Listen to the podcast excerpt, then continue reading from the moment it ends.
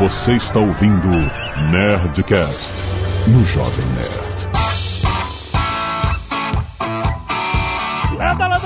Nerds! Aqui é Alexandre Antônio, Jovem Nerd, sacudindo a poeira, dando a volta por cima, sem entender o que significa dar a volta por cima. Aqui é Flávio Augusto e agora é a hora da virada. Aqui é Sandro Magaldi no meu sucesso.com. A primeira coisa que você tem que fazer quando tá no buraco é parar de cavar. Porque quando você tiver passo, tá cavando. parar de cavar. Aqui é a Zagal e dar a volta por cima é assim, jovem. Você cai. Você pode É. continuar de quatro ou você pode levantar e continuar. Mas qual é a volta? Por cima de quê? Você dá a volta. Do Você- obstáculo? Você, você ultrapassa a sua queda. Por cima? É, você pode passar por cima ou por baixo. volta por cima. Exato. Eu não entendi. O importante é dar a volta, né? Exatamente. Muito bem, nerds, estamos justamente aqui em mais um Nerdcast Empreendedor, justamente para falar sobre isso, dar a volta por cima. A gente está vivendo uma situação de crise, tem muita gente que está com é, a empresa, o seu negócio prejudicado pela crise, faz parte. Às vezes não depende de crise, às vezes seu negócio está prejudicado por gestão ou qualquer outro fator que é normal acontecer na vida de um empresário. E aí, como é que você faz o turnaround? Como é que você transforma esse problema em uma oportunidade para fazer sua empresa voltar a crescer? Certo? Você vai ganhar esse papo.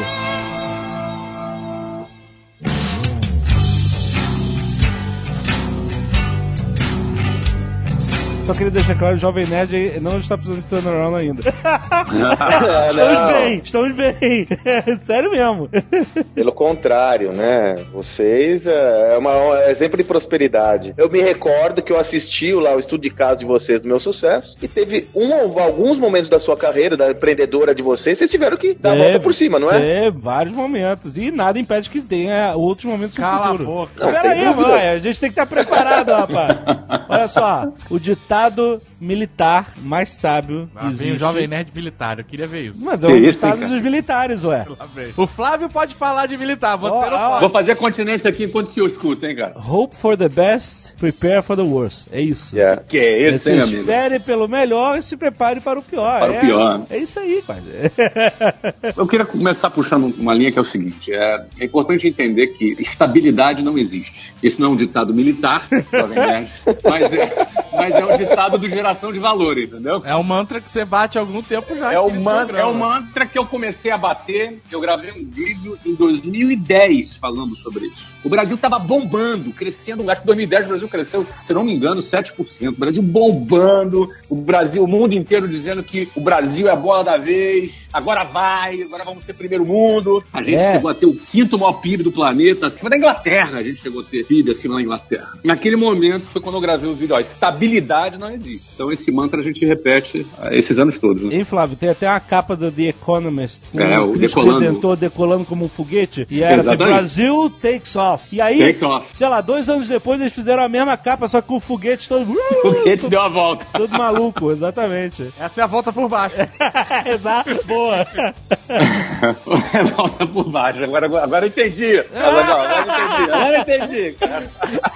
Mas o que acontece? Estabilidade não existe. É uma ilusão alguém que luta por estabilidade, não é? E aí, até a turma, que às vezes fica chateada comigo que eu falo sobre isso, mas essa é a realidade, é a verdade. A turma do concurso público, não é? Porque grande parte das pessoas que fazem concurso público é porque querem estabilidade e, e eu sempre digo que estabilidade não existe nem para concurso público. né? Você viu lá, a Grécia demitiu mais de 100 mil funcionários públicos. é? Ô, Flávio, Se- não precisa ir na Grécia, é o que tá acontecendo no Rio de Janeiro, amigo. ao Rio de Janeiro, tem várias 30% de, de redução no salário é iminente. Isso, mas é, a coisa pode ser pior ainda. Se a recessão no Brasil continuar, significa que o PIB vai continuar a cair, e aí vai cair naquela margem lá da lei da responsabilidade fiscal, que diz que se ultrapassar um determinado percentual da folha de pagamento, tem que cortar. Dispara o gatilho e tem que mandar embora. Então, estabilidade não existe. Não existe não, não só para funcionário público, não existe para funcionário de empresa privada, e não existe para empresário também. Então, tudo que está em cima vai cair um dia. Então, o grande lance é o comandante do transatlântico o empreendedor que está à frente do negócio, ele já iniciar uma nova tendência antes da curva cair. Né? Porque a curva, assim, imagina,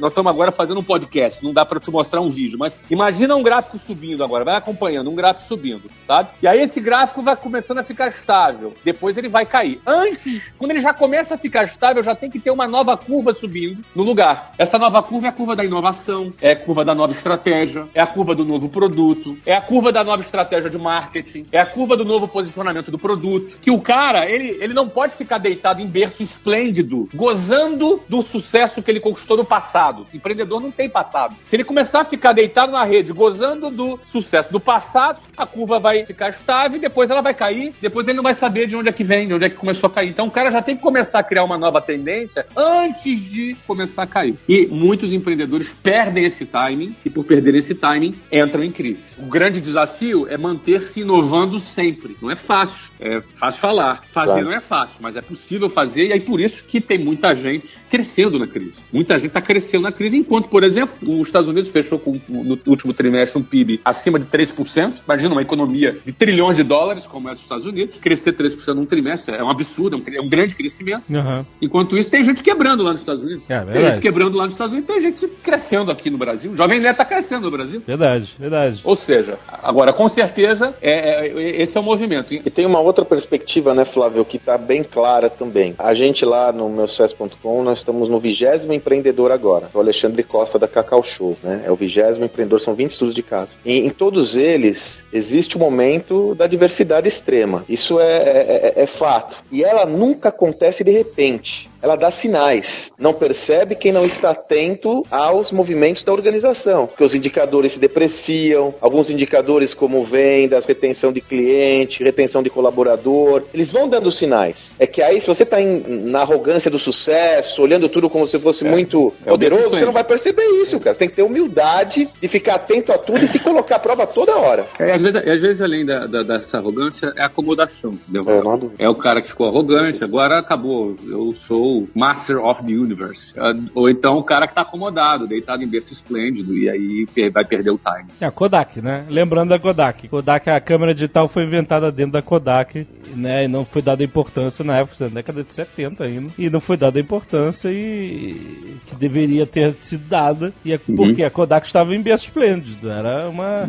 Tem vários casos, a história corporativa, né, Alexandre? É- ela é farta de casos que mostram isso, né? Portanto, é um ponto de atenção fundamental. Não é, não acontece com o outro, não vai acontecer isso. E olha, outra coisa, a velocidade das mudanças hoje, ela atinge um nível avassalador. Eu sempre comento isso. Há um ano atrás, eu estava pegando táxi em São Paulo, apontando o dedo na rua. Hoje, as cooperativas de táxi não existem mais. O, ofício tá, tá em transformação há só um ano atrás. Então, o que eram antes? Movimentos mais largos, extensos, duradouros, hoje são constritos. Em três meses, em quatro meses, em cinco meses, organizações inteiras são colocadas à prova. Mesmo porque até o próprio modelo de negócio do Uber já tá mudando. Até né? ele. É. Você vê, Davi? É, Eles é, estão é. sofrendo até aqui. Esse é o ponto, Davi. Eu tava falando isso ontem de manhã, cara. Até o próprio Uber que revolucionou o mercado tá, tá, tá se transformando a todo momento. porém é importante dizer que mesmo antes desses problemas que estão acontecendo com o Uber agora começarem a acontecer, eles já estavam lá testando os carros autônomos. Sim, sim. Sim. Eles não estão parados. É aquilo que eu falei, inovação é uma nova tendência nascendo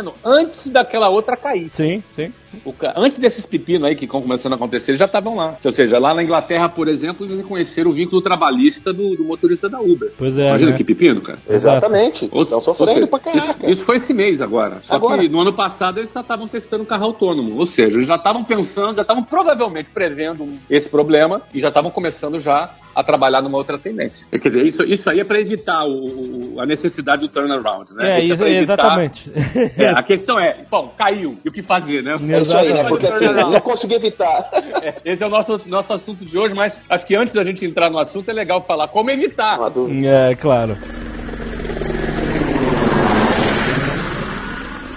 Então, mas toda essa ação, às vezes, pode se tornar, então, mais difícil do que a inovação, que já é difícil, entendeu? A inovação para evitar você É. né, tá- ter fazer um turnaround na sua empresa, às vezes é mais difícil, às vezes, dependendo se você demorar muito, é inevitável. Você não consegue mais impedir, sabe, a, a queda, a falência, etc. O que, que a gente pode fazer para impedir isso? Como é que a gente entende que a empresa não tá indo bem? Porque é normal haver variações de faturamento da empresa, ano sim, ano não e tal, não sei o quê. É natural. depende da crise, depende da economia, depende de um monte de fatores. Eu tô perguntando isso da perspectiva de um leigo, tá? É, você medir a sua perspectiva de investidor. Uma uhum. empresa saudável tem que sempre estar crescendo o faturamento ano após ano ou depende de fatores orgânicos? É o que se espera, Alexandre.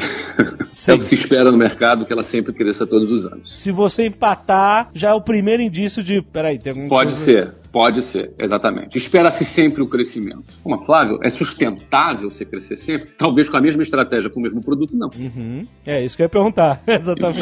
claro, tá com a mesma estratégia, com o mesmo produto, provavelmente você vai chegar num determinado esgotamento. Por isso que as empresas dependem da inovação para continuarem crescendo. E a inovação, ela pode ser inovação em processos, ela pode ser inovação em produtos, em modelos de negócio, pode ser inovação na comunicação, ela pode ser, a inovação ela pode se manifestar em diversas áreas da companhia para que ela continue sua trajetória de crescimento, porque nenhum investidor entra num negócio para ficar estável. Sim, sim. Tá o dinheiro dele na caderneta de poupança, que é uma porcaria o investimento, mas vai, é melhor, é, não fica estável. É, é, Nesse import... caso, a estabilidade é ruim, inclusive, entendeu? Ah, entendi. É importante a gente ressaltar que a gente está falando de empresas que, cujo objetivo é, é o crescimento high-end e tal, sim. e não de empresas familiares que, às vezes, o cara tem por 30 anos um negócio teoricamente estável, só que ele não cresce nem diminui, ele sustenta a família dele só e é isso aí né? É, mas é muito provavelmente que uma empresa que existe, não vou dizer que uma empresa está estável há 30 anos, que eu já acho que ela já quebraria há muito tempo. Entendi.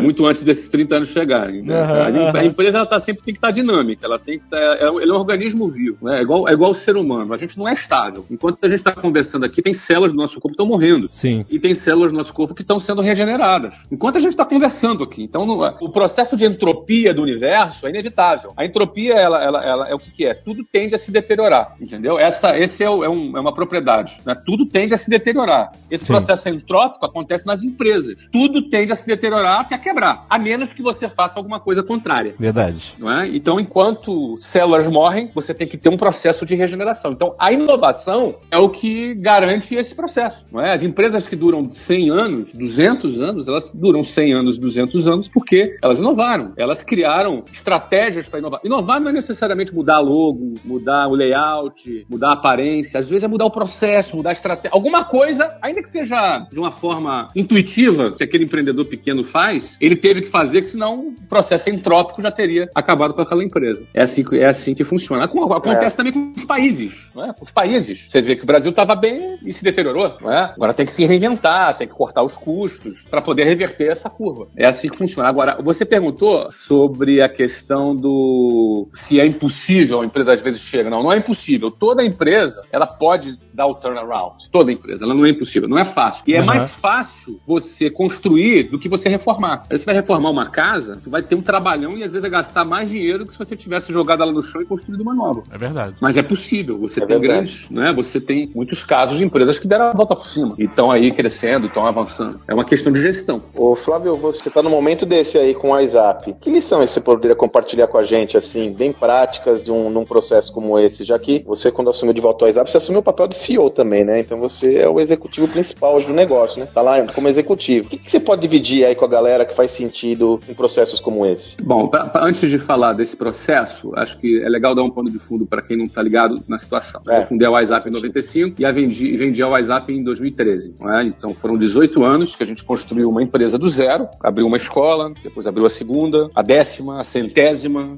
e chegamos a quase 400 escolas em 2013. E nós vendemos a WhatsApp no início de 2013. Trajetória de crescimento em todos os 18 anos em que eu trabalhei com ela, sem exceção. Todos os anos. 95, de 95 a 2013, todos os anos, sem exceção, ela cresceu e, e nos últimos anos até cresceu bastante. Uma empresa com 18 anos de existência chegou a crescer 50% num ano, o que é considerado um crescimento muito alto para uma empresa já madura. Uma coisa é você abrir uma empresa e crescer 100% no ano. Outra coisa é você ter uma empresa com 18 anos, com quase 10 mil funcionários, crescer 50%. Então a WhatsApp estava nessa trajetória e ela foi vendida. Bom, os novos donos da WhatsApp, é, é natural que tivessem um processo ainda, um tempo para compreender como fazer a gestão da, da, da, empresa, compreender como é que é a nuance, como é que são as nuances dessa gestão, tem esse, esse, esse tempo. Então, por aí, só por esse processo de transição, houve aí queda de performance. Ah, não bastando isso, o Brasil começou a dar sinais na sua economia de desaquecimento. Obviamente, dava para continuar crescendo, mas imagina, uma gestão que estava fazendo essa adaptação, obviamente teve dificuldade de passar por isso. E em seguida, a empresa que comprou o WhatsApp, que foi Abril Educação, ela foi, foi adquirida por um outro fundo, ou seja, uma nova aquisição. E nessa nova aquisição também o novo gestor, até entender como é que tocava aquele negócio, também já levou mais um tempo e também tem queda de performance. E obviamente, nesse momento, a economia brasileira também se agravou ainda mais, tornando ainda mais complexo. O resultado final disso é que eu fiz a aquisição da WhatsApp por um valor aproximadamente é, ao redor de um terço do valor que ela foi vendida em 2013.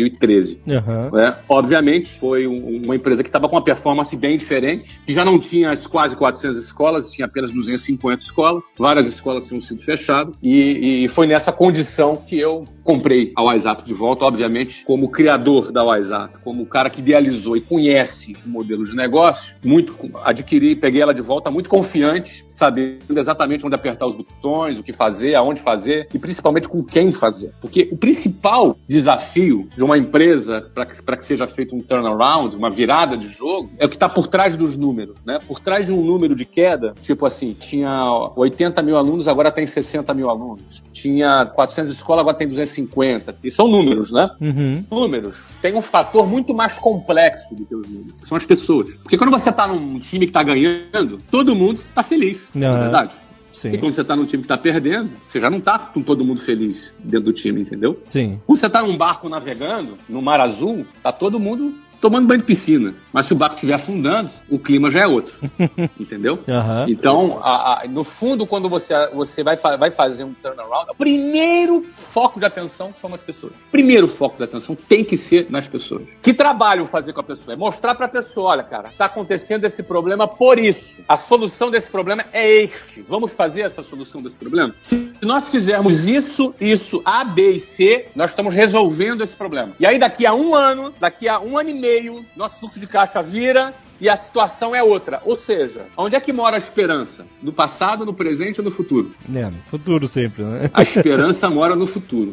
Então, quando você está numa, numa situação difícil, as pessoas tendem a olhar para o presente. Porque o presente está difícil. O cara está passando um perrengue, então bom, hum. no presente. Sim. Agora, quando você tem a solução A, B e C, ó, nós vamos fazer o A, B e C, e esse A, B e C vai resolver o nosso problema em um ano e meio, dois anos. Quando o cara intelectualmente isso é uma, é, uma, é, uma, é uma coisa intelectual, é uma lógica. Não é motivação, não é nada abstrato, é uma coisa lógica. Ó, nós vamos fazer A, B e C. Aí o cara enxerga, cara, é verdade. Se a gente fizer A, B e C, esse problema está resolvido. E o efeito da solução desse problema não vem de imediato, ele vem daqui a um ano, dois anos. Sim. Quando o cara intelectualmente entendeu o A mais B e o mais C, quando você fechou a janela ali da lógica, você fechou essa, essa, essa coisa racional, o cara entendeu, aí você joga a visão dele lá pro futuro ó, lá no futuro. Porque o presente é muito pesado, o presente é duro. O que, que faz o investidor na bolsa de valores botar dinheiro no negócio dele? É o presente, é o passado, é o futuro? é sempre futuro. É o futuro, é o futuro, é sempre o futuro. Não é? O que, que faz alguém sair de cá, pedir demissão de um, um trabalho e montar um negócio e começar a botar dinheiro do bolso? É o futuro. Ele pensa, cara, daqui a um ano eu vou estar tá ganhando tanto, daqui a dois anos eu vou estar tá ganhando tanto. Então, no fundo, uma, uma, uma, uma empresa para dar um turnaround, você tem que solucionar A, B e C no racional, né? E botar a cabeça do cara no futuro. É como se estivesse começando a empresa de novo. É como se a empresa estivesse nascendo de novo. E o cara fala, cara, daqui a um ano, dois anos a gente vai estar tá assim. O humor do cara no presente vai começar a ser influenciado pela esperança que ele tem no futuro. Toda empresa que tá mal, as pessoas estão sem esperança. E aí a figura do líder, que é o cara que chega, é o cara que enxerga e, e dá a solução A, B e C, o cara que dá a solução racional e ajuda as pessoas a administrar as emoções delas, as esperanças delas para o futuro, esses, na minha opinião, são os ingredientes fundamentais para o turnaround. Exatamente o que nós estamos fazendo na WhatsApp nesse momento. Hoje, a gente fez uma pesquisa na WhatsApp e as pessoas acreditam no futuro. Quando eu cheguei, não, não. As pessoas já não acreditavam mais no futuro, já não estavam mais acreditando na empresa. Hoje não. Primeiro a gente deu A mais B mais C. E depois é todo um trabalho para a gente trabalhar junto, um trabalho de união em prol do futuro. E os resultados já começam a ser diferentes Aí você começa a ver. Aí, aí cada pequena vitória que você vai tendo no meio do caminho, você comemora. Aí você mostra para todo mundo. Porque sempre tem aquele cara mais cético. Será que vai mesmo? Até aquele cara mais cético, quando você começa, ó, tá aqui, ó. Nosso resultado era ruim, agora tá bom esse aqui. Aí o cara, opa, é verdade, hein? Tá dando certo, né? Aí você vai comemorando. Todo mês você vai comemorando uma vitória diferente. Todo mês, todo mês. Pequenas vitórias, pequenas vitórias. Começa, existe um movimento na, na dentro da empresa de acreditar e aí todo mundo trabalhando, os resultados vêm e por aí vai. Então, é justamente isso que ele tá vivendo na WhatsApp hoje. Cara, mas tem um monte de. Aí daria pra pô, fazer um caso só sobre é, é, esses elementos, né? Porque tem tanta coisa pra gente refletir, né? Primeiro a questão da confiança, né? Da credibilidade, que não adianta nada um cara que não tem um track record, que não tem experiência, que não tem credibilidade, falar, gente, vamos pra cá, porque ele não vai ser legitimado. Aquilo que você comentou da liderança. Então, um efeito fundamental do que você está trazendo é a transparência na informação, por mais que seja um cenário nebuloso, uhum. a transparência para lidar com as pessoas para que você conquiste a credibilidade. Porque se tentar dar o, fazer o truque, esconder alguma coisa, vai ser muito difícil que as pessoas sigam esse líder, não é verdade? É, é, a não... credibilidade do líder é fundamental. Eu acho que começa assim, né, cara? Eu paguei 390 milhões de reais. Você colocou só na reta, entendeu? né, velho? É, não tem truque, entendeu? Eu paguei 390 milhões de reais pra, pra, pra, comprar. Não, eu acho que outra parada que você fez, Flávio, outra parada que você fez que é nervosa, que é uma referência pra gente se, se ligar nesse momento, você não só comprou, você não colocou o CEO pra tocar o negócio. Não, eu assumi. Essa foi outra mensagem que eu quis dar. Vou compartilhar aqui uma metáfora interna. Isso aqui eu nunca falei externamente, porque é uma coisa muito interna, não é? Uhum. Na minha primeira reunião com os franqueados, é, eu cheguei para eles e falei: olha, deixa eu dizer como é que eu estou enxergando a situação de vocês. Ah, eu estava no meu helicóptero. Excelente início de frase. Adorei. Estava no meu helicóptero voando e olhei, so, comecei a sobrevoar o transatlântico da empresa. A empresa é um transatlântico, né? É. E comecei a olhar esse transatlântico e vi que estava entrando água. Ah, é tudo uma e falei, cara, esse navio vai afundar. Esse navio vai afundar. E aí, eu pedi o meu piloto para se aproximar mais um pouco. Ele baixou lá, eu comecei a sobrevoar e comecei a enxergar algumas pessoas que estavam lá dentro desse transatlântico são vocês, não é? E aí o que acontece? Eu, quando olhei aquele transatlântico lá dentro e vi você, e você vendo a água chegar, você começou, Flávio, vem aqui nos ajudar.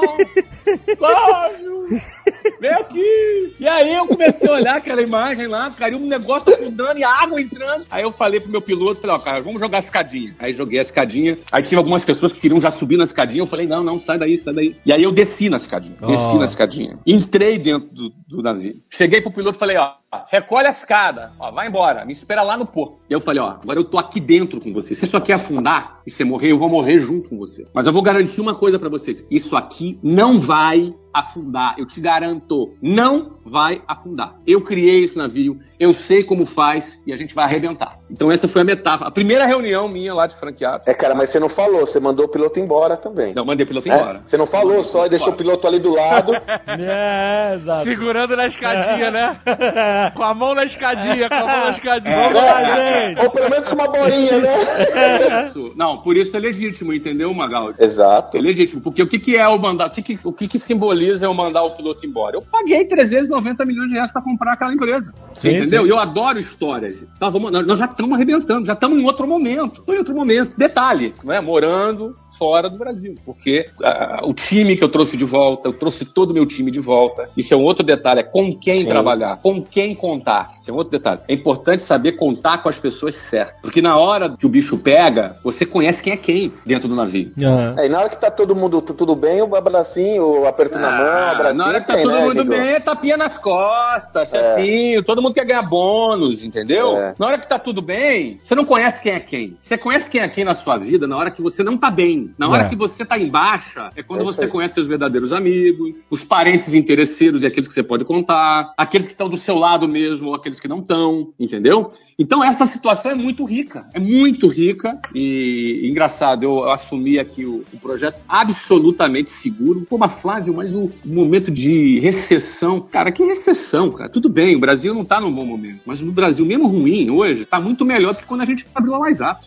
Boa. Muito melhor do que aquela época. Muito melhor. cara. Meu, Muito melhor que 95, que 98, que 99, que o dólar disparou para quatro, pra quase 4 reais, você entendeu? Muito melhor ali do que 2008, que teve aquela crise nos Estados Unidos. Brasil, a ilusão de que o Brasil vingou aconteceu de 2009, 2010, 2011. Foi assim, 3, 4 anos ali. Antes disso, não tá muito diferente do que tá hoje. Então a WhatsApp foi construída com base é, não em, em negócio com o governo, nunca fizemos negócio com o governo. O WhatsApp não foi construída com base em nenhum tipo de, de fiéis da vida que deu incentivo, que pagou alguma coisa para aluno. Não, a WhatsApp foi construída com base em trabalho, é, em situações adversas. Então, nada disso me, me preocupou, não é? Só que o seguinte, aí o, o processo de turnaround começa com as pessoas. Agora nós estamos lançando novos produtos. Ano que vem, esse ano todo, a gente investiu na criação de novos produtos. No ano que vem vão ser lançados novos produtos. A WhatsApp vai estar muito à frente do setor de ensino de inglês no Brasil a partir do ano que vem, por conta do lançamento de novos produtos. Todos os nossos produtos vão ser remodelados. O modelo de franquia também está sendo remodelado, com margens de lucro muito interessantes. Inclusive, nós suspendemos a expansão esse ano. A gente não está abrindo escolas esse ano, porque a gente está organizando, fazendo esse turnaround. Porém, em agosto de 2017, nós vamos, vamos, nós vamos voltar a abrir escolas. Nossa meta para 2017 é abrir 100 novas escolas no Brasil, gerando entre 2.500 a 3.000 novos empregos no Brasil. Essa é a nossa meta para 2017. E para isso, nós já estamos selecionando os novos franqueados. Todo o processo de seletivo dos novos franqueados acontece agora entre o segundo semestre de 2016 e conclui esse processo no segundo semestre de 2017, quando as escolas começam, as novas escolas começam a inaugurar. Ou seja, hoje nós temos aí cerca de 10 a 12 pedidos de franquia por dia, ou seja, 10 a 12 pessoas que querem abrir franquia, que pedem para saber sobre, no- sobre a nossa franquia todos os dias. Aham. E esse processo começa, a expansão volta no ano que vem. Então, eu estimo que em 2018 a gente termina o ano ah, no mesmo patamar de quando a gente vendeu a empresa em 2013.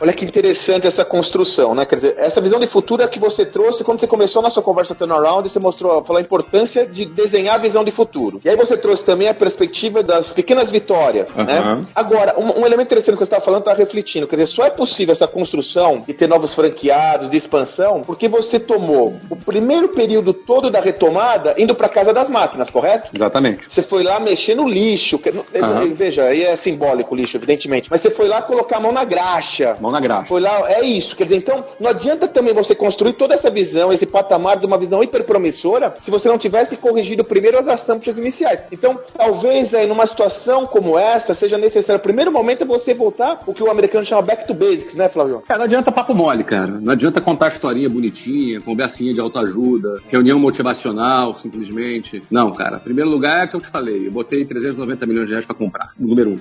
Número dois é o seguinte: a gente identificou os elementos racionais, A, B e C. Racionais. Você, conquista a mente do cara. Ó, tá aqui, ó. É A, a gente fazendo A, o B e o C, tá resolvido, é verdade. O cara entende do negócio, cara, olha, é verdade, tá resolvido. Pois é, agora você precisa fazer, precisa executar. Pra você executar, você precisa ter resistência, você precisa estar afim, você precisa estar com muita vontade. Aí vem os elementos intangíveis, motivacionais, não é? A coisa da esperança. Resiliência. Resiliência, ou seja, a, a gestão de pessoas. Aí entra o trabalho de gestão de pessoas para você ter aquele exército motivado lutando naquela guerra. E aí, quando você começa a lutar na guerra, você começa a ter os pequenos resultados. Aí você tem que começar o quê? Divulgar os resultados. Porque assim, cara, notícia ruim corre rápido. É verdade. Então, no momento desse de turnaround, tem que divulgar as, as conquistas. Tem que mostrar quem tá dando certo. Tem que mostrar quem tá produzindo bem. Tem que mostrar quem tá ganhando dinheiro. Tem que mostrar quem tá fazendo acontecer. Então é importante mostrar, porque aí o, o- o exército, a tropa toda começa a enxergar: caramba, nós estamos vencendo a batalha. Fica mais motivado e vai. Uhum. E aí isso é um- é uma bola de neve, entendeu? É a profecia que se autorrealiza, né, cara? É a profecia que vai se autorrealizando, porque não é uma profecia vazia, Vaga. baseada em, em- em conversinha. É baseada em fato. E aí, cara, tem um general lá no campo de batalha. No O campo de batalha. Lá no campo de batalha. Então, é por isso que eu é, é, até não consegui gravar os últimos é, Jovem Nerd Empreendedor, justamente porque estava aí no campo de batalha. Eu sei que você, Prioridade, né? eu sei que o Jovem Nerd ficou morrendo de saudade de mim. É. ele, ele- Olha, eu sei disso, eu sei. verdadeiramente ficou porque só chamava o Sandro de Flávio. Exatamente. Olha aí, olha aí, Azaghal. Olha que privilégio. Olha aí, Azaghal, tá vendo só, cara? Mas. Jovem Nerd, eu estou de volta. Vamos conversar, cara.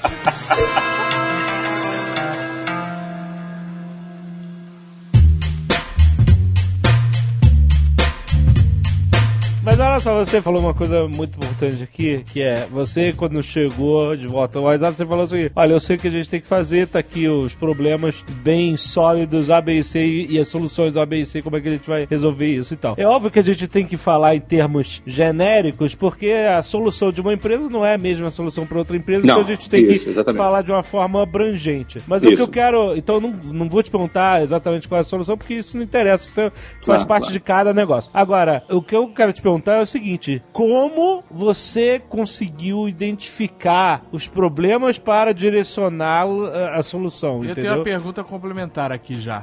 Ótimo. Será que o fato de você estar de fora ajudou a ter essa visão mais, mais macro e enxergar os problemas da empresa melhor do que quem estava dentro? Bom, vamos lá. Em primeiro lugar, o cara que está dentro, comandando o processo, precisa ter a competência de enxergar de fora mesmo estando dentro. Aham. Porque isso é uma coisa que é fundamental e, e por isso que eu recomendo todo empreendedor, de vez em quando, a cada três meses, cara, tira um final de semana, sexta, sábado, domingo, pega a tua mulher, vai viajar, cara, tira um tempo assim pra pensar no negócio. Porque às vezes o cara tá ali tanto no dia a dia, tanto trabalhando, e, ah, produzindo, fazendo, acontecendo, pá, e o cara para de pensar no macro. Então às vezes é bom, cara, faz ali um retiro espiritual e Aham. não precisa fazer assim igual o Jovem Nerd, viajando pelo mundo inteiro. Fazendo isso. Que é o contrário. Aliás, você sabe, né, Flávio? Então, O Jovem Neto é o contrário. É, É. o contrário.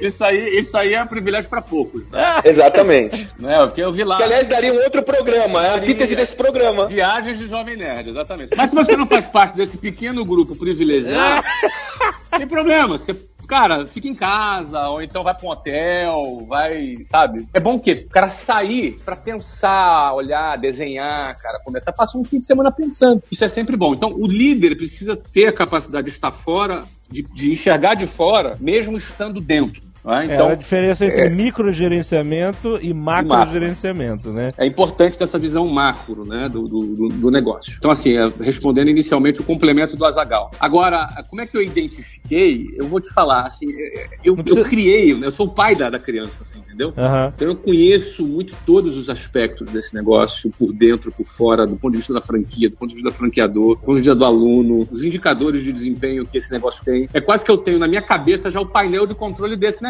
Eu fiquei 18 anos construindo esse negócio. Sim. Não, é? não foram 18 dias, não foram 18 meses, foram 18 anos construindo passo a passo esse negócio, sendo o CEO dele do primeiro dia ao último. Mas você tem ciência de que, apesar disso, o cenário, o, o ecossistema sempre está mudando, né? Você precisa estar sempre. Sim, as suas o ecossistema ideias... ele é, o ecossistema ele muda, como mudou muitas vezes nesses 18 anos. Me- Mas o meu, no meu painel de controle, por exemplo, vou dar um exemplo aqui para não ficar muito genérico. Vamos lá. Quantidade de alunos que desistem, quantidade de alunos que entram, né, que a gente chama de produção, índice de alunos faltosos. Todos esses indicadores têm um significado. Então já sei se aluno está faltando muito, a tendência é eu ter um índice de evasão maior. Aluno que é aluno que está estudando e aprendendo, ele não desiste, ele continua até o final do curso. É, agora, eu- se o meu índice de entrada de novos alunos está menor do que o índice de saída, eu estou caindo. Então, onde Sim. é que está o trabalho de marketing que está sendo feito? Então, tem- eu tenho tudo isso na cabeça. É, entendi. Você entendeu? Então, assim, o cenário ele pode mudar, mas a lógica é assim para mim. É, eu vou te dar um exemplo, né? Eu entreguei a empresa quando vendi com 2,5% de inadimplência. Peguei de volta com 42% de inadimplência. Caramba. Bom, isso é óbvio que, que isso aí já era um, um fator e a gente, em três meses, recuperou isso para 2% de inadimplência, entendeu? Aham, aham. Ou seja, aí eu tô entrando em algumas especificidades da, da WhatsApp, né? Cada negócio... Mas é, mas pra mostrar a pegada do, do- do- da batalha, que você falou, É a isso. batalha. Isso, Não é olhar de cima, não é do helicóptero, é olhar lá, pô. É olhar lá, é olhar lá Das de baixo. máquinas. É, a, a moral da tropa, né? Já que o Jovem Nerd tá tão militar hoje, né? A moral, a moral da tropa é muito importante, entendeu? E obviamente a moral da tropa tava muito baixa. Lógico. Então, quando entra um comandante ali, chegando, ó, tô aqui com vocês, tô do lado de vocês, você entendeu, cara? Vamos lá, desce flexão todo mundo, mas eu tô lá fazendo junto com eles, entendeu, cara? Sim. Pô, cara, isso aí dá uma outra, uma outra segurança, uma outra moral. E outra, você vai alimentando o cara de visão. Sabe aquela visão de fora? Você começa a alimentar o cara que tá dentro da tropa da visão de fora, da visão macro. Aí ele começa a enxergar, caramba, nós estamos melhorando, nós estamos evoluindo. Cara, é uma bola de neve. Agora, é uma coisa que dá bastante trabalho. Eu tô trabalhando muitas horas por dia nesse projeto, Uhum. falando com pessoas o tempo todo. Um, um elemento muito importante desse processo, no caso da WhatsApp, é o franqueado. O franqueado, ele é uma espécie de sócio. Franqueado é um, é um elemento muito importante nesse processo. Então eu procuro estar muito próximo desse franqueado para alimentá-lo de visão e mostrar para ele que entre hoje e daqui a um ano e meio, daqui a dois anos, tudo está resolvido e a gente está trabalhando, a gente começa a crescer, aí ele começa a lembrar. Pô, isso é verdade. Quando eu comecei há 10 anos, ah, o negócio não deu tanto resultado no início, mas aí no primeiro ano já deu mais, aí no segundo ano deu mais, no terceiro ano já estava ganhando muita grana. Uhum. É, o cara precisa entender, olha, a gente andou alguns passos para trás, agora tem que voltar e andar de novo para frente. E o mais interessante é que na WhatsApp você tem um processo de prospecção de alunos ativo, ou seja, é, se o mercado retrai, todas as escolas se retraem, mas a WhatsApp não, porque o processo de prospecção de alunos é ativo, ou seja, como o nosso aluno da WhatsApp é um aluno adulto, o aluno adulto ele não é um aluno que ele pensa assim, ai, o meu prazer é estudar inglês. Que delícia. Eu nunca vi isso na minha vida, entendeu, cara? cara, o- em geral, o, o aluno adulto odeia isso no inglês. Bom, é- então é importante quem tem uma franquia da WhatsApp entender o seguinte: olha, eu vendo um produto que ninguém quer comprar. Não. Você entendeu? Pô, eu- você tem um produto que ninguém quer comprar. É diferente, eu vou abrir uma pizzaria. Pô, o Jovem Nerd vai ser o primeiro da fila, cara. Pô, cara. Pô, eu- o cara vai lá. Agora é o seguinte: eu vou abrir uma farmácia pra aplicar injeção de bezetacil. Você vai, Jovem Nerd? É, Então, nem sei o que, que é isso. Cara, Nem na bezetacil. porta cara, passa. Cara, bezetacil é uma a injeção que mais Parada dói que eu já vi na minha vida. É, Queima. é Dói mesmo. demais, ela entra queimando. Ah. Geralmente, assim, quando você cortou o pé, você bateu uma infecção, assim, São grave. uma infecção grave, bezetacil, pá! Cara, dói muito, cara. Na- geralmente é nas nádegas, né? Cara, o cara toma, Aham. dói demais. Eu tomei uma vez, cara. Tomei uma vez. Cara, dói demais. Eu te pergunto, quem é que quer tomar injeção de bezetacil? Não, ninguém quer tomar injeção. Ninguém quer, cara. Ninguém quer. O, o cara só vai tomar porque ele precisa. Então, em inglês é a mesma coisa. O produto em inglês, para adultos, tô falando para adolescente e criança. Inglês para adulto é assim: o cara vai para uma escola de inglês como se tivesse ido para uma farmácia tomar injeção de bezetacil. Sim. Você entendeu? Então, quando você entende que teu produto é esse, que as pessoas fazem porque precisa, elas, elas precisam, elas fazem porque elas precisam aprender inglês para crescer profissionalmente, precisam aprender inglês para ganhar mais, não é porque ela gosta e tem prazer de estudar inglês. Então, a, a forma de vender esse produto, ela precisa ser diferente. Então, todo o processo de venda da WhatsApp é um processo de venda ativa. O que é venda ativa? Em vez do, do vendedor ficar aguardando, igual um vendedor de shopping, vendedor de shopping, você entra na porta da loja e o vendedor fala assim, pois não, é uma venda passiva. A venda ativa é quando a empresa vai até os clientes para fazer a venda. Sim. Então, a WhatsApp, e grande parte, 95% dos alunos matriculados na WhatsApp são matriculados quando nossa equipe comercial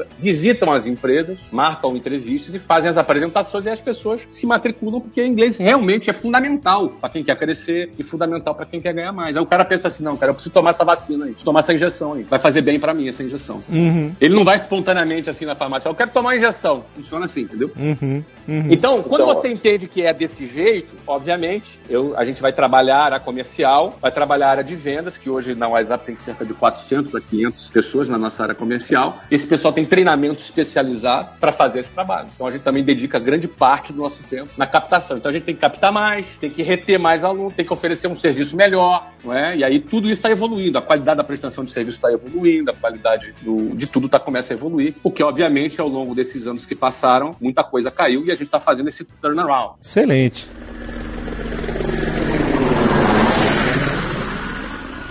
Então aí, Flávio, é interessante essa pegada, porque é o seguinte, como você colocou, o modelo de vendas da WhatsApp ele é ativo e conta muito com essa equipe de soldados que estão no campo. Se essa tropa tiver com a moral baixa, cara, aí é, você não consegue sair do buraco, porque esse pessoal precisa ser nutrido a todo momento com uma visão de futuro, de presente e de futuro construída. Então veja como o ciclo pode ser pernicioso se você não enxergar que é necessário mostrar a visão de futuro e trazer todo mundo pro barco. O efeito positivo que é ter uma equipe ativa numa situação adversa para gerar vendas, ele pode se exponenciar e ser mais negativo ainda, porque não vai sair do lugar, né? É por isso que uma gestão ela não pode ser uma gestão burocrata. O que é a gestão burocrata? É a gestão de orçamento, é a gestão de planilha de Excel, é a gestão da salinha com ar-condicionado. Essa é a gestão burocrata. Porque na planilha tudo é moleza, não é? Num processo como esse, você tem que ter uma capacidade grande de gerir pessoas, não é? Gerir pessoas e aí tem uma série de decisões estratégicas também ao redor disso, né? Mas gerir pessoas é fundamental. Agora Agora só quero saber uma coisa. Uma dessas soluções que você trouxe de volta é o Rodrigo Santoro? Ah, não, o Rodrigo já tava, cara. Já tava. Já tava, é. O Rodrigo já tava e, e, e o Rodrigo é um parceiro de longa data. Eu né? acho, eu acho essencial pro WhatsApp o Rodrigo Santoro. Faz sete anos, faz sete anos aí que o Rodrigo tá com a gente ele, ele, ele brinca comigo, ele me chama de sócio, né? Oi, sócio. É, É excelente. engraçado. Você sabe que está comentando, Flávio, só pra gente trazer um outro elemento além da WhatsApp, um estudo de caso que a gente fez antes do Alexandre Costa Cacau Show foi com a Carla Sarni, que ela é empreendedora da Sorridentes. Ela é clínica odontológica, é a maior da América Latina hoje, tem mais de 250 franquias também e tal. Pessoa muito interessante, uma empreendedora muito interessante. Num dos momentos mais críticos do negócio dela, ela estava crescendo assustadoramente e ela resolveu expandir o negócio com recurso próprio. E aí havia uma linha de financiamento no governo da Caixa Econômica Federal que, dá, que era para saúde, então era com, com juros de eram juros de 4% ao ano, uma linha de financiamento de 6 anos para pagar e ela contou com isso e foi. Só que antes de sair a linha, ela fez um investimento. Ela tinha relacionamento com fornecedores e tocou pau. Ela abriu 40 clínicas próprias, cada uma ela fez um investimento de 500 mil reais, ou seja, ela empatou 20 milhões. Uma semana antes de sair a linha de financiamento, o gerente do banco liga para ela e fala: Carla, o governo é, interrompeu essa linha de crédito e não vai ter mais a grana. De uma hora para outra, essa empreendedora se viu com uma dívida de 20 milhões de reais sem fluxo de caixa. Meu Deus do céu. Por que, que eu me lembrei disso? Sabe o que ela fez? A primeira coisa que ela fez, ela morava num baita de um apartamento confortável aqui em São Paulo, com dois filhos, baita de um condomínio. Sabe o que a primeira coisa que ela fez? Vendeu o apartamento dela, Vendeu os filhos. foi morar de aluguel com os filhos. É, quase isso, velho. Foi morar de aluguel com os filhos num AP de 60 metros quadrados pra pagar um mês de dívida. Que isso? E ela voltou, exatamente. Ela voltou pro negócio e começou o saneamento, cara. Hardcore. Aí né? reduz custo, né? Reduz custo, papapá. Bom, sabe qual é a conclusão? Depois de acho que 10 anos, acho que isso faz mais ou menos 10 anos, ela tá morando em Orlando, é vizinha do Flávio, o negócio tá indo muito bem, só que durante 3 anos, ralação dura, e ela deu exemplo, não só deu exemplo, como, da forma como o Flávio comentou aí, na experiência dele, ela mostrou que ela tava no mesmo barco, cara. E a galera tá com ela até hoje. Então me parece que esse, esse padrão de eh, liderança pelo exemplo, vamos junto, ele tem que estar presente. O que é um drama, porque normalmente o cara que faz o- a recuperação, ele já teve o seu momento de sucesso. E, e ele ficou de saco cheio de ter que voltar lá, falar com o vendedor, olhar cliente. É, tem isso também, né? Se ele não fizer isso, amigão, é melhor fechar e pensar em outra Meu coisa. irmão, tá não de vai ter saco jeito. cheio, é, tá de saco cheio, bota a viola no saco e vai fazer outra coisa. Vai embora. Vai, vai, vai, faz um concurso público, entendeu? Vai trabalhar meio expediente, vai fazer outra coisa. Porque não tem, não tem. O empreendedor não tem o direito de ficar de saco cheio. Não tem. Ele, ao contrário, ele tem que ter a capacidade de se renovar. Ele tem que ter a capacidade de, de extrair de dentro dele. Às vezes ele tá cansado. Descansa um pouco, tira umas férias, relaxa. E aí renova, né? E renova, vai com tudo de novo, cara. É muito fácil. Ah, tô de saco cheio, tô ganhando dinheiro. Se o cara ganha um, que 1% da população mundial ganha e tá de saco cheio. Pô, toma vergonha na cara, meu irmão. É, toma vergonha na cara. Pô, para com isso. Tá, sabe o que tá aparecendo? É guerra de danoninho. Você sabe que filho de rico, não é? Eu, eu, eu, eu fui criado, eu fui criado numa, uma- numa família muito simples, né? Então eu lembro que eu comia danoninho, era aquele negócio pequenininho, eu comia assim, pouquinho, assim, pra não acabar, entendeu? E quando acabava, eu passava o dedo lá no cantinho pra pegar o restinho. Dá Você entendeu, lambida, lambida na. na, na, na- Lambida na tampa era básica, né? na- É, exatamente. Sim. Agora é o seguinte, como é que é filho de rico? O cara pega Danoninho e faz guerra de Danoninho. Com a, com a colher assim, um no outro, entendeu? Então não pode, não pode. Ó, o cara não pode fazer guerra de Danoninho só porque começou a ganhar um dinheirinho. Não pode, cara. Tá, para com isso. Não, não, tem direito de estar de saco cheio. Ponto. Não tem. Tem que se renovar, tem que ter capacidade de se renovar, de levantar a cabeça, pô, de ser grato pela oportunidade que você tem. Não é? O cara que tá de saco cheio, o cara é ingrato. É ingrato esse cara, meu. O cara tem o que pouca gente tem e fica reclamando da vida. É ingrato. Não, não tem que estar de saco cheio. Aí o cara se renova, o cara se renova, ele começa a puxar as outras pessoas. Começa a se motivar, o negócio vai embora. E por aí vai. Agora, voltando no caso da Carla Sarni aí, que tu falou, Magaldi, a Carla é uma potência, né? Uma usina, né? Incrível, né, cara? Mulher. Ah, agora, ela, ela, ela cometeu um erro comum nessa época, pelo Sim. que eu entendi aí da história que você falou, que é sim. de contar com o ovo na cloaca da galinha, né? Você, oh, cara, mas É. você sabe que é louco? Porque a gente fez o talk show com ela, né? E aí eu falei, Carla, aonde você errou? Aí nós editamos, tivemos que editar essa parte, né, Flávio? Ela falou cu eu contei galinha. com ovo no cu da galinha. Não, na cloaca. na cloaca da galinha, cara. Por que que acontece? Pô, Erro básico, Erro cara. básico. Erro básico. Mas aí você vê, o empreendedor, mesmo de sucesso, comete erros, comete falhas. Lógico. E aí. Ela já era grande, Flávio. Quando- e já era grande. Quando erra, cara, para fazer o turnaround, Puta aí vai ter que ralar. Aí vai ter que ralar. ralar. Aliás, deixa eu dar até um toque para quem está nos ouvindo. Eu vou deixar disponível. por- é, é, nessa, nessa aula da Carla, nós fizemos até uma aula, convidamos um professor, que é o Márcio Avelberg, que é um especialista em, em- em gestão financeira, para dar uma aula de como se recuperar de uma crise financeira. E dessa aula nós fizemos um material que é um guia básico de gestão de crise financeira. Eu vou deixar disponível para a galera, quem estiver necessitando, quem quiser conhecer melhor, como fazer beabá, o beabá, de passo a passo, como é, você agir quando você está numa situação, crise financeira, como você negocia com o fornecedor, o que você começa antes. Então nós temos um guia, vou deixar aí pro pessoal baixar gratuitamente para conhecer um pouco e quem tiver Olha aí. interesse em se aprofundar do, por esse conhecimento aí, tá? Excelente.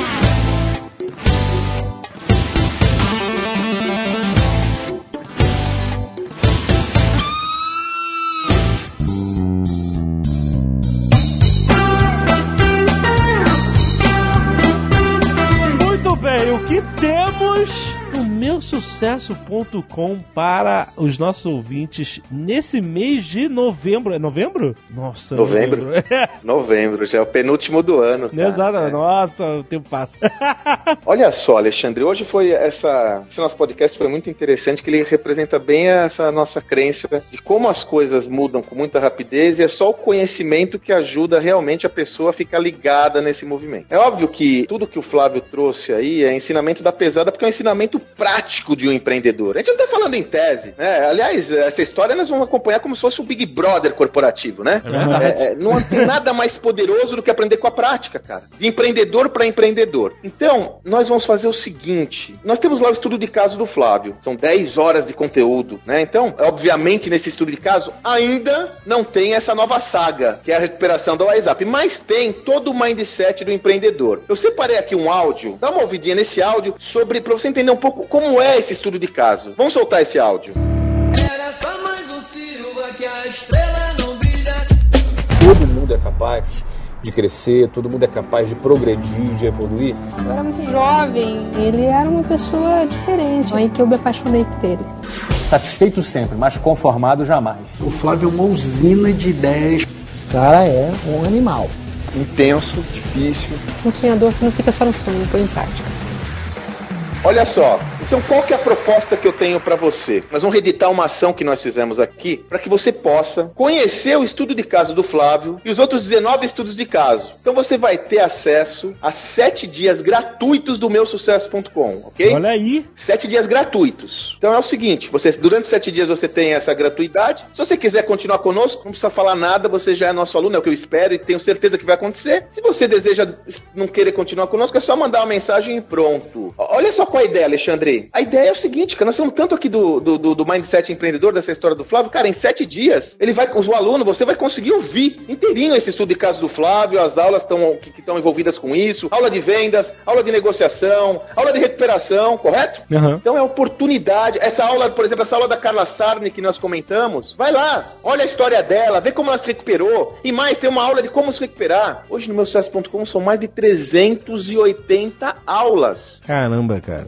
Excelente. Dificilmente vai não haver um conteúdo que você necessita, cara. Dificilmente vai ter um tema que você busca que nós não, não teremos abordado em profundidade. São mais de 100 professores. Não, maneiro porque ah, muita gente fica com receio de, puta, eu não sei se eu, É. se eu vou gostar, eu não conheço direito o formato, fico com receio. Pô, com Exato. sete dias grátis dá pra você explorar Esse pra test caraca. drive é muito legal. É, é excelente. É um test drive. O cara vai Nesse- conhecer. nessa linha, vocês vocês sabem que um dos nossos casos mais populares é o caso do Jovem Nerd, né? O estudo de caso do Jovem Nerd que nós fizemos, né? Ah, Nem tanto, man. Pra Nem tanto.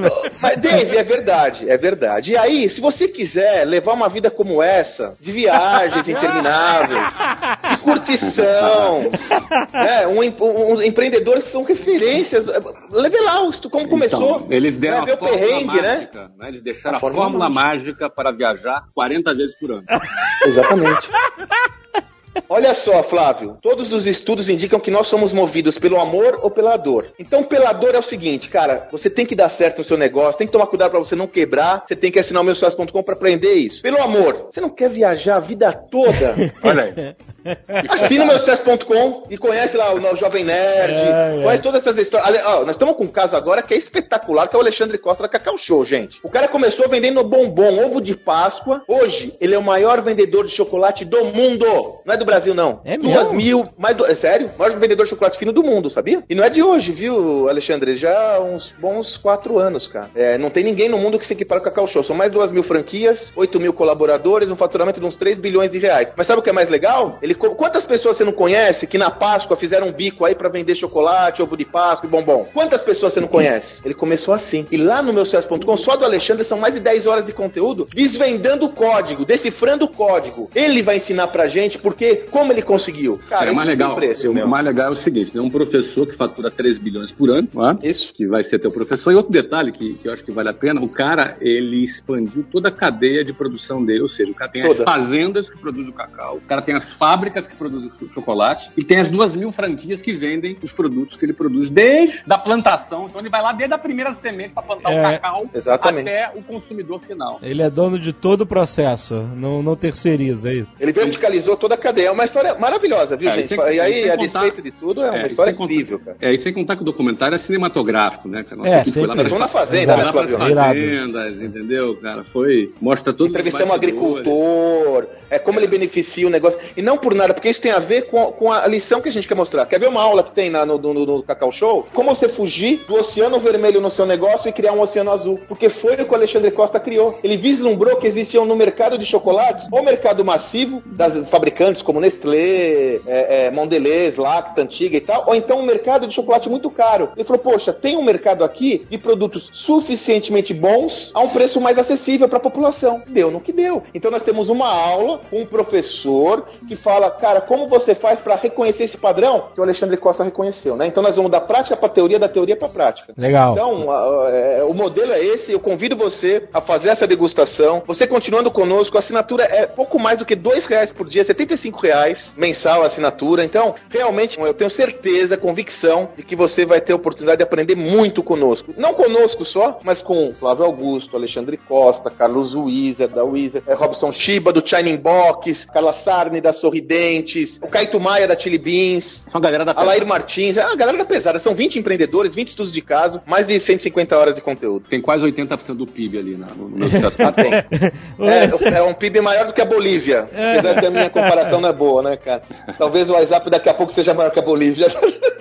Ô Sandro, como é que a pessoa faz pra conseguir esses sete dias grátis? O que tem que fazer exatamente? Boa pergunta, Alexandre. É só acessar o link que tá aqui, né, no player que a gente tá postando, ou então acessar diretamente www.meusucesso.com barra Jovem Nerd. Maravilha, só quero terminar agora com uma pergunta. Por que Flávio Augusto não está no board do Shark Tank Brasil? Não, eu tenho grandes amigos lá. Ah, eu sei que o Shiba tá lá. E outra, cara, eu tô. Esse ano eu sou CEO, tô trabalhando muitas verdade, horas por dia é como verdade. CEO. Eu tenho um turnaround pra fazer.